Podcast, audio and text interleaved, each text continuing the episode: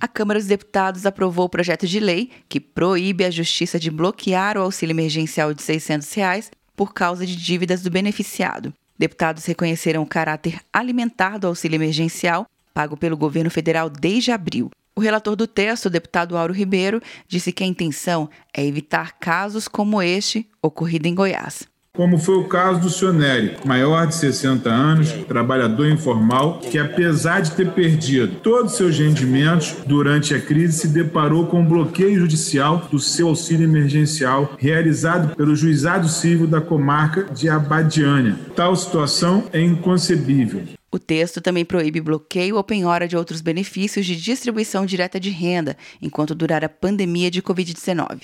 A única exceção é o caso de pensão alimentícia, que poderá descontar até 50% do benefício, um dos autores da proposta, o deputado Luiz Miranda, destacou a importância do caráter alimentar do auxílio emergencial. De nada serve liberarmos auxílio emergencial aqui na ponta, a pessoa tem um bloqueio judicial, seja um bloqueio bancário, uma conta que cai antes e tira aquele auxílio que é exclusivamente para alimentar aqueles que são mais necessitados. E esse PL vem corrigir essa discrepância. O projeto que proíbe o bloqueio judicial do auxílio emergencial seguiu para análise do Senado aula à distância e professores sempre perto. Na Uninter é assim.